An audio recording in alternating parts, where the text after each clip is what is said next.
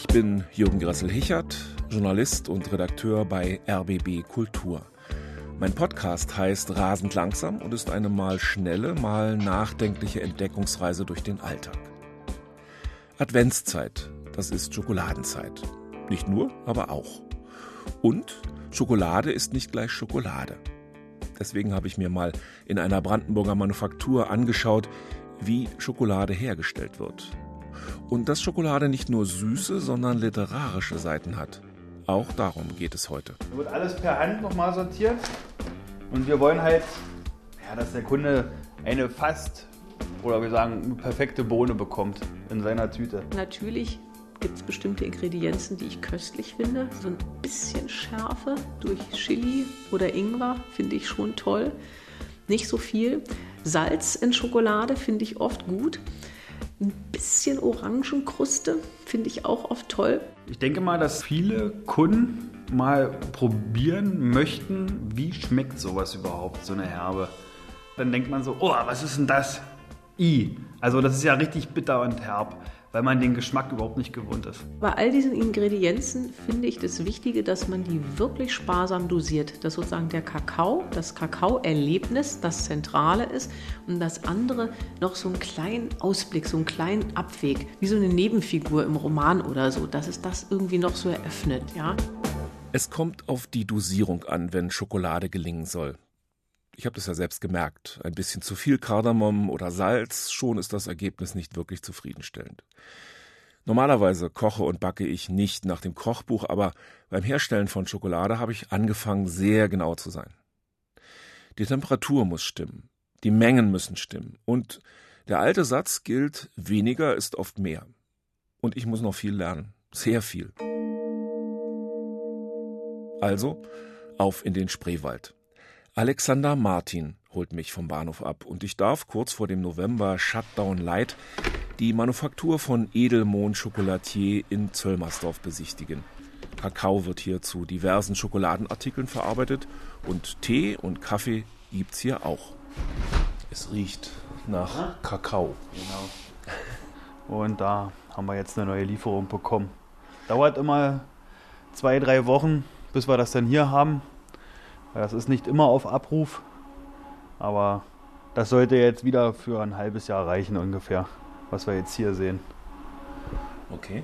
Und äh, Sie beziehen das direkt von Kleinbauern oder von Genossenschaften oder von die Bohne, die beziehen wir von den Kleinbauern und diese äh, Kaffeebohnen, die beziehen wir jetzt von einer hamburgischen Firma, die sich nur um Kaffeeeinkäufe kümmert und so. Und ist das dann fair gehandelter Kaffee? Oder? Bei denen ist es auch fair gehandelt, genau. Man hat ja immer die ganzen ähm, Belege dafür, äh, auch die Rechnungen und Lieferscheine und da ist immer diese Lottennummer, Fairtrade-Nummer, Bio-Nummer, also das ist alles äh, deklariert und da wissen wir, dass es Fairtrade ist. Genau. Die Unternehmer Ludmilla und Thomas Michel, die Edelmond Chocolatier vor ein paar Jahren in einem alten Vierseithof aufgebaut haben, sind zur Zeit meines Besuches gerade wieder auf Einkaufstour. Denn einige Kakaobauern, zum Beispiel in der Dominikanischen Republik, die kennen sie persönlich sogar sehr gut. Und jetzt sind sie das dritte Mal eigentlich schon da, genau. Ja, sind, Herr und Frau Michel sind auch immer auf der Suche nach neuen Bohnen, einzigartige Bohnen. Zum Beispiel war ja im einen Ausflug haben sie mal diese Pioroa Orinoco Makuro, ja, was auch sehr seltene Bohnen sind. Also die werden noch richtig im Urwald von Indigenen gesammelt. Und da gibt es wohl pro Jahr bloß vier bis fünf Tonnen werden da gesammelt. Und über Zufälle, über drei Ecken sind sie dazu gekommen, überhaupt diese Bohne zu beziehen. Also woher kommt sie genau? Also sehr äh, aus, äh, wo ist das genau? Ich glaube die Ecke Venezuela, so die Richtung. Da kommen diese Sorten her. Und die sind getrennt wohl 60 bis 70 Kilometer. Und in der einen Ecke ist wohl mehr Sonne, in der anderen ist mehr Regen. Und man schmeckt es wirklich. Also es ist wirklich, äh, die eine ist mehr herber, die andere säuerlicher, die andere ist ganz mild. Und es ist auch irgendwie jede, sage ich jetzt mal, jedes Jahr, wenn wir dann zwei, drei, vier, fünf Säcke beziehen, schmecken die auch wieder anders. Also je nachdem, wie da der Regeneinfall war oder die Sonne geschienen hat, wie viele Stunden oder Tage, man schmeckt es wirklich an der Bohne. Was man eigentlich denkt so, hä, kann man gar nicht glauben, aber ist wirklich so. Also Das ist schon faszinierend. Im Hintergrund läuft der Kompressor einer Verpackungsmaschine, die am Endpunkt der Produktion steht, aber sich schon mal akustisch in den Vordergrund spielt. Die Bohnen werden über den Hamburger Hafen angeliefert und dann hier gelagert, erzählt mir Geschäftsführer Alexander Martin. Auf einer Rüttelplatte werden die Bohnen grob vorsortiert. Oder halt ganz flache, vertrocknete Bohnen. Die werden gleich vorsortiert und raussortiert. Genau. Also die sind eigentlich unter 2, 3 Prozent Restfeuchte. Also die sind wirklich sehr, sehr trocken. Wir haben ja diese 100 roh, 92, 82 roh. Viele Menschen, sage ich jetzt mal, möchten diesen rohen Geschmack einfach mal erleben. Diesen ganz extravaganten Geschmack. Und da wird halt aus der rohen Bohne, wie gerade eben erklärt, hier wird nur fein sortiert und dann geht das gleich von hier, von dem Eimer, geht das gleich in den Winnover rein, in den Zerbrecher, in den Zerkleinerer. Und da entstehen diese kleinen Nips und die werden dann gemahlen. Und daraus wird dann Schokolade gemacht und fertig ist die Tafel bei der 100 Roh. Da kommt auch nichts weiter rein. Also 100 Roh heißt, ist nichts weiter dran. Also es ist die reine Kakaobohne. Ich bin zwar dunkle Schokolade gewohnt, bevorzuge aber selbst meist Vollmilchschokolade. 100% Kakao. Das hatte ich bisher selten. Es ist eigentlich wirklich so, als wenn man die Kakaobohne jetzt essen würde, aber in Tafelform. Also es ist wirklich eine hundertprozentige Tafel Schokolade, genau. Eigentlich nicht zu genießen, ne? Ist Sie ist sehr, sehr bitter. Sehr, sehr herb. Sehr, eine sehr herbe Schokolade, wo ich aber dazu sagen muss, dass es unser Topseller ist sogar. Man mag es kaum glauben, aber viele mögen es. Oder möchten wir es wirklich mal ausprobieren, wie schmeckt so eine Tafel Schokolade ohne was? Nachdem die rohen Bohnen vorsortiert sind, wandern sie in eine Röstmaschine. Wenn es fein sortiert ist, kommt es dann in unseren Abfüllraum, sage ich jetzt mal. Und da füllt das dann ein Kollege oder eine Kollegin dann ab. Und dann wird zugeschweißt die Tüte und dann in den Verkauf gebracht. Und genau, das ist unsere alte, aber bewährte Röstmaschine.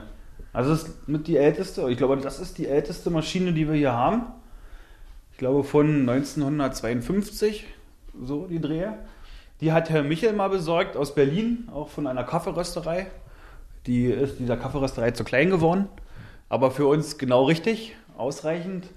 Passen ungefähr also 25 bis 30 Kilo oben in den Trichter reinfüllen, dann beheizen wir das mit Gas. Und gut, alte bewährte Technik, noch nie kaputt gegangen. Also man kann wirklich sagen, was man will, aber die Maschine, die hat uns noch nie in den Stich gelassen. Kann man das hören? Nee. wenn Sie die jetzt anmachen, Ich kann, aber ich kann mal, dass es äh, trudelt, dass man das mal hört. Ja. Genau. Also wie gesagt, da füllen wir hier oben in unseren Trichter das rein. Und dann machen wir die Klappe. Die Bohnen fallen rein. Hier haben wir das. Machen wir das mal zu. Dann geht's los. Jetzt hört man ja, wie das rotiert wenn ich die Bohnen ihre Gradzahl und die Minuten, die sie drinnen sein mussten, erreicht haben, öffne ich bloß die Luke zur Seite und lasse das rotieren, dass sie sich schön abkühlen, dass sie nicht weiter rösten.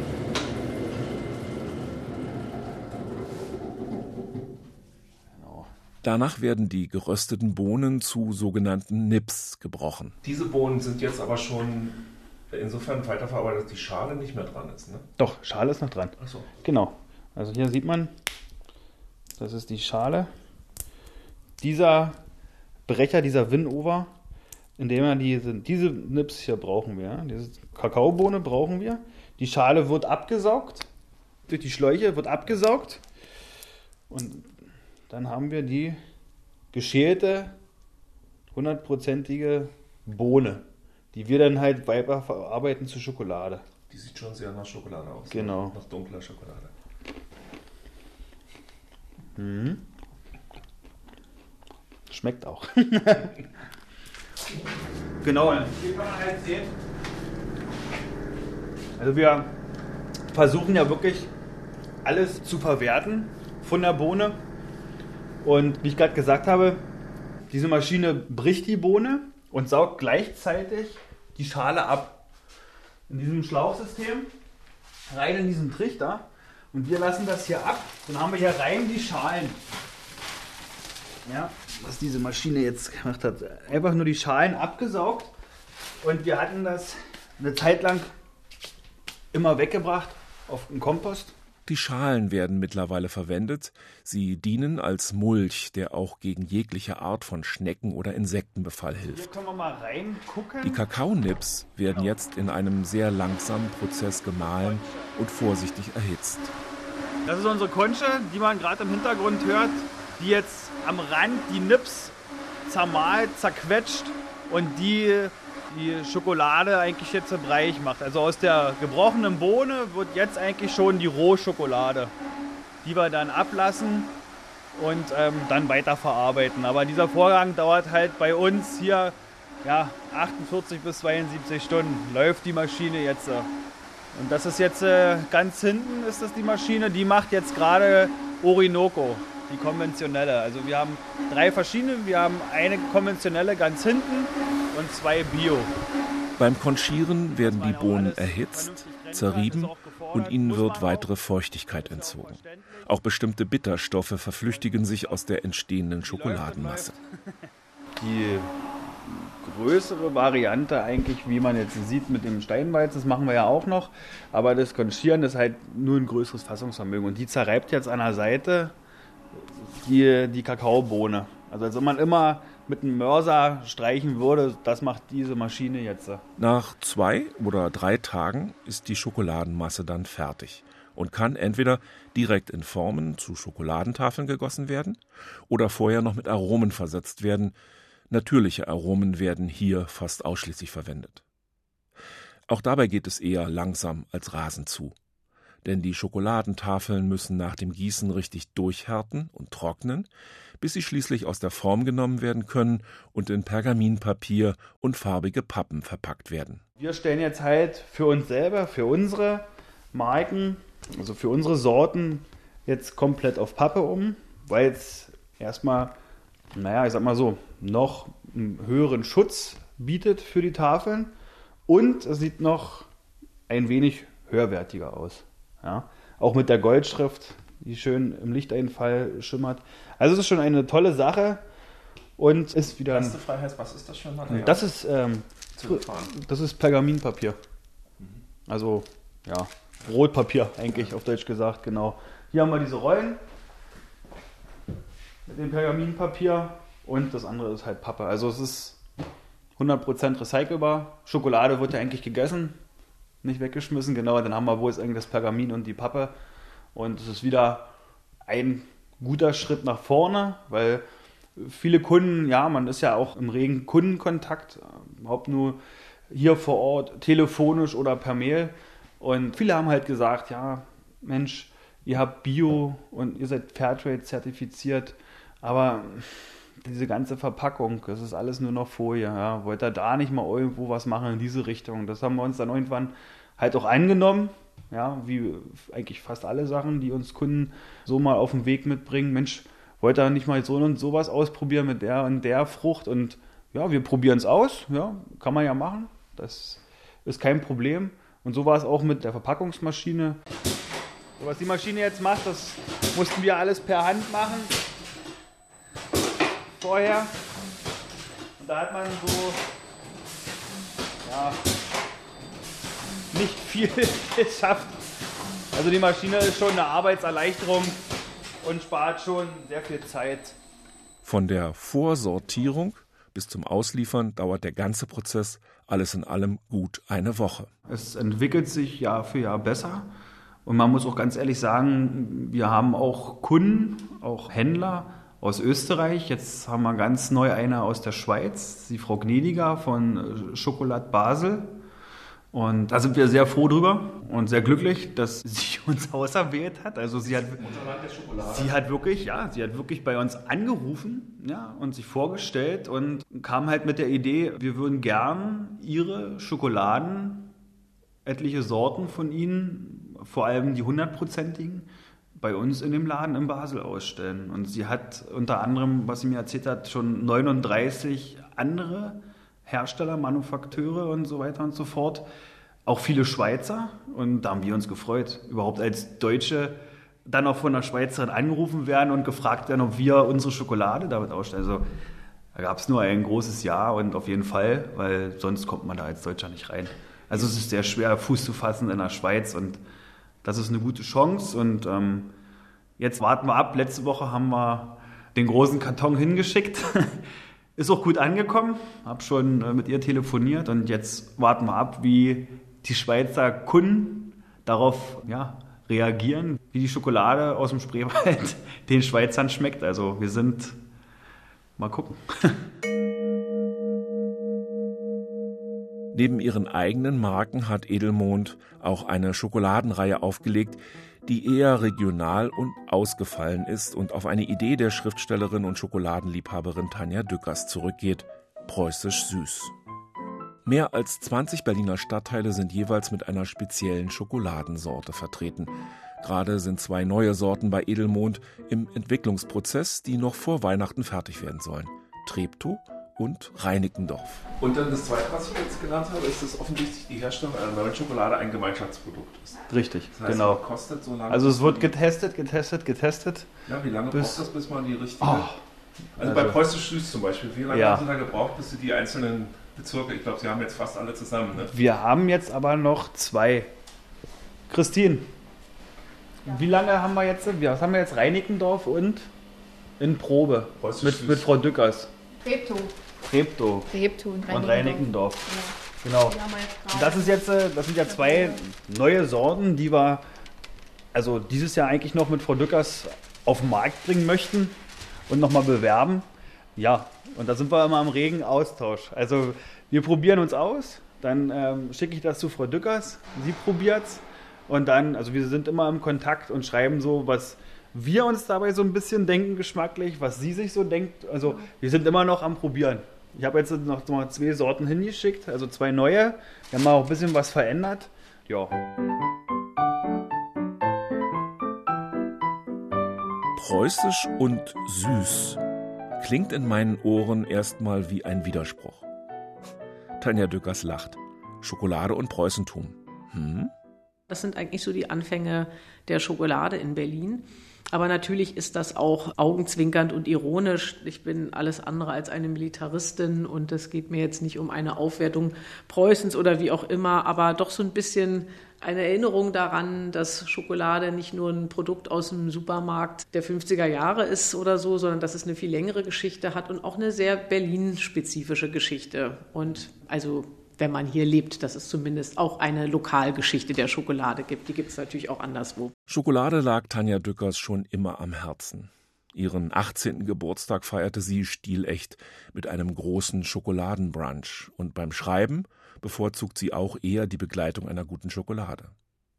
Auf die Idee mit der Stadtteilschokolade kam die gebürtige Berlinerin auf einer Rückfahrt in ihre Heimatstadt. Ich weiß noch, das war auf einer Zugfahrt von Stuttgart nach Berlin und nichts gegen Stuttgart, aber ich habe mich so irgendwie wieder auf Berlin gefreut und ich dachte so an die verschiedenen Stadtteile und wie verschieden sie sind und dass jeder Stadtteil auch wie so eine kleine Stadt für sich ist und was sie so für eigene Charaktere haben. Und dann entstand so die Idee, für jeden Stadtteil den treffenden, den passenden Geschmack in Schokolade zu kreieren. Ja, irgendwie sozusagen ein kulinarisches Porträt der Stadtteile in Schokolade zu schaffen, mit kleinen Texten dazu, kurzen Texten, die das auch ein bisschen begründen und erklären. Und dann war ich irgendwie schon dabei, mir zu überlegen, wie schmeckt Mitte, wie schmeckt der Prenzlauer Berg, wie schmeckt denn eigentlich Zehlendorf, ja, wie schmeckt Neukölln. Na, und dann habe ich angefangen, mich mit den Stadtteilen nochmal gründlicher zu beschäftigen, ihre Historie, kulinarische Tradition, auch wer lebt da, welche Einflüsse gibt es auch durch Einwanderer und verschiedene Bevölkerungsgruppen. Im Jahre 2017 gründete sie das Label Preußisch Süß. Das Spezielle daran waren fair gehandelte, hochwertige Bioschokoladen, ein spezifisch und manchmal auch augenzwinkernder Bezug zum Stadtteil. Es ist in der Tat nicht einfach. Ich versuche in einem kleinen Text auf der Rückseite der Tafeln ein bisschen etwas zu erzählen über den Stadtteil und in dieser kleinen Erklärung auch die Ingredienzen zu erwähnen, damit man so ein bisschen nachvollziehen kann, wie ich so darauf gekommen bin. Natürlich ist das auch zum Teil humorvoll, witzig, ironisch. Bisweilen ein bisschen abwegig. Es ist natürlich subjektiv auch und poetisch. Das ist mir ganz klar. Man kann nicht sagen, Chili steht immer für diese und jene Eigenschaft. Bei Kreuzberg zum Beispiel habe ich im Grunde ein, ich sage immer, ein Fladenbrot in Schokolade kreiert mit Sesam und Schwarzkümmel. Finde ich, ist sehr lecker geworden. Aber ich kann mal ein kleines Beispiel geben. Hier habe ich zum Beispiel Moabit. Gibt es ein wunderlicheres Biotop als Moabit? Der seltsamste Einzelhandel floriert hier, Goji-Beeren. Spät erwachte Müßiggänger lümmeln sich im Abendlicht auf halb verwitterten, zart bitteren Bänken zwischen Arminius Markthalle, Kreuzkümmel und Westhafen, Salz. Früher tobte der rote Beuselkiez, Klammern roter Pfeffer, hier gegen die Nazis. Ja, dann habe ich mich auch mit so Bezirken wie Lichtenberg beschäftigt. Das war auch von der Recherche sehr spannend. Herausgekommen ist folgendes, übrigens eine meiner Lieblingsschokoladen. Lichtenberg, von den großen Margarinewerken Berolina, Kaiserreich, der Norddeutschen Kugellagerfabrik, Nazis, und den Ringbahnhallen, DDR, zum Ringcenter heute. Lichtenberg ist der Phönix aus der Asche. 80 Prozent Zartbitterschokolade mit feuerfesten Mandeln, Tränen, Salz und Liebe, Orangenkruste. Ja, und Steglitz. Wir befinden uns ja heute in Steglitz. Stadtteilporträt Steglitz. Endlich angekommen im Vollmilch-Altbau mit vielen Büchern. So könnte man mit Blick in das dichte Blattwerk großer Straßenbäume alt werden. Wäre da nicht der psychedelische Bierpinsel, Hefe, Physalis, der seltsame Steglitzer Kreisel, Smarties und andere Überraschungen, die klar machen, man ist doch in Berlin. Ich bin als alter Lichterfelder natürlich interessiert daran, dass es auch zu meinem Stadtteil etwas gibt, in Schokolade gemacht und frage nach. Ja, also das ist mir auch bewusst, dass da natürlich ein ganz wichtiger Stadtteil noch fehlt. Ich habe auch schon oft über Lichterfelde nachgedacht. Also auf jeden Fall muss der botanische Garten und das schöne Blumenviertel kulinarisch Erwähnung finden. Ich denke mir also doch etwas Fruchtiges mit vielen Blüten müsste da reinkommen. Malve, Kamille, Limole, da kann man sich schon was überlegen. Gleichzeitig ist Lichterfelde so vielfältig. Also es ist eine flämische Gründung aus dem 13. Jahrhundert. Da würde ich an einen Hauch Lakritze denken. Später dann wiederum diese tollen Villengründungen, diese verrückten Häuser, die es hier gibt, diese Palazzi, kleinen Paläste, Burgen. Also da müsste ich noch mal überlegen, wie man dieser spannenden Architektur hier irgendwie Tribut zollt. Dann gibt es aber auch Verrücktes hier, wie diese Thermometersiedlung in Lichterfelde Süd. Vielleicht was Erhitzendes, ein bisschen mit Chili oder Ingwer. Ich müsste drüber nachdenken. Tja, also auf jeden Fall das Fruchtige müsste hineinkommen. Dann, weil es auch insgesamt, abgesehen von der Thermometersiedlung, die so ein bisschen als sozialer Brennpunkt gilt, ist es ja doch ein recht wohl situierter Bezirk. Da denke ich dann eher an so eine Runde Vollmilch, also was nicht Extremes. Es darf nicht zu überladen sein und müsste auf jeden Fall einen sehr harmonischen Ausklang finden. Da müsste ich noch dann genauer drüber nachdenken, aber es ist mir klar, dass Lichterfelde bald kommen muss. Ja, und bei Lichterfelde ist natürlich auch ganz wichtig die Geschichte mit den ersten Flugversuchen von Otto Lilienthal hier. Das müsste man unbedingt berücksichtigen, wie man da vielleicht noch ein Element in Richtung Luftschokolade unterbringen könnte. Es gibt schon eine Schokolade für Tegel und natürlich Tempelhof. Da habe ich mich schon mit der Frage des Luftverkehrs und der kulinarischen Umsetzung beschäftigt. Ich werde mal überlegen, was es hier vielleicht für Blütenpollen gibt, die herumfliegen oder was mir da noch einfallen könnte.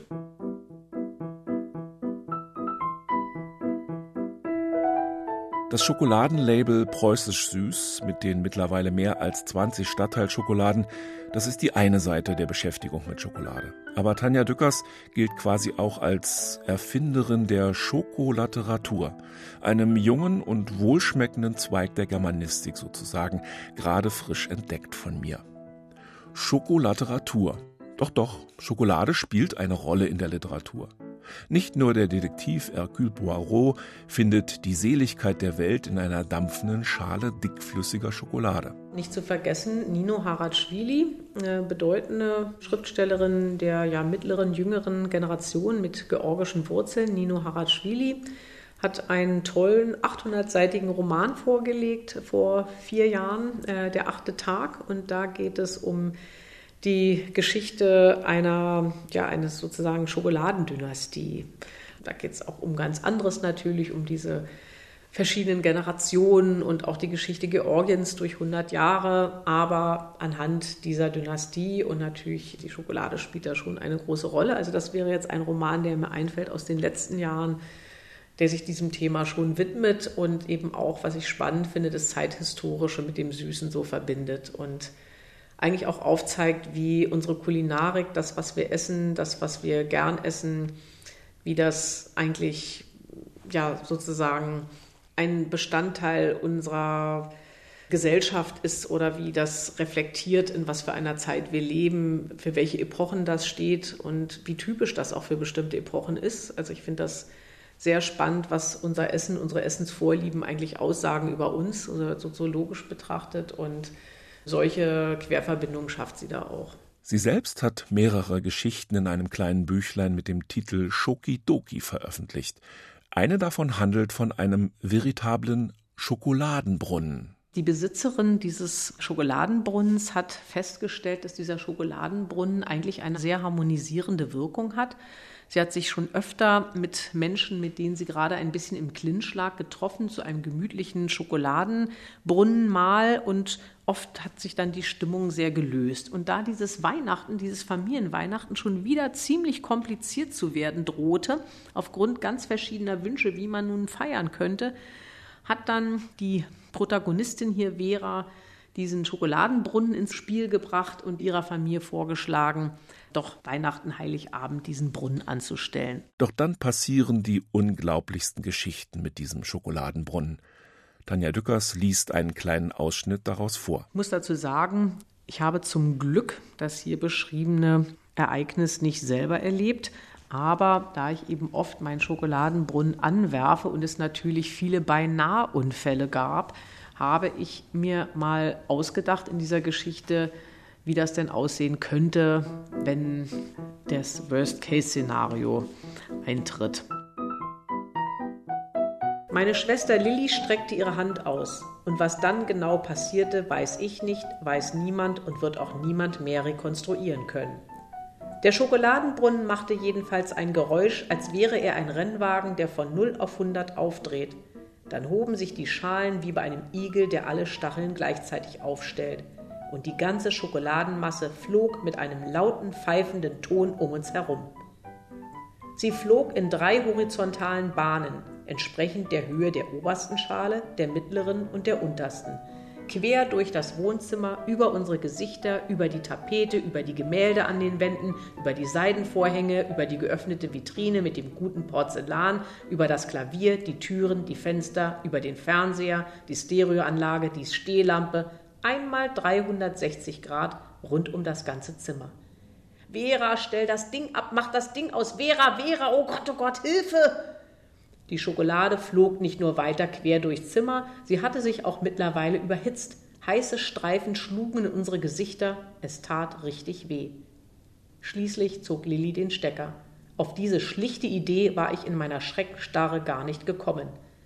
Der Schokoladenbrunnen machte einen pfeifenden Ton wie ein Luftballon, aus dem man die Luft herauslässt. Langsam senkten sich seine Schalen, dann gab es ein Geräusch, wie man es von Nordseeurlauben kennt, wenn man mit den Gummistiefeln im Wattenmeer versinkt. Ein tiefes, unheimliches Blub drang aus den unergründlichen Tiefen des Schokoladenvulkans, aus dem heißen Schlick der dunklen Hölle. Und wie die Geschichte ausgeht? Naja, so viel sei gesagt, weihnachtlich und natürlich ziemlich schokoladig.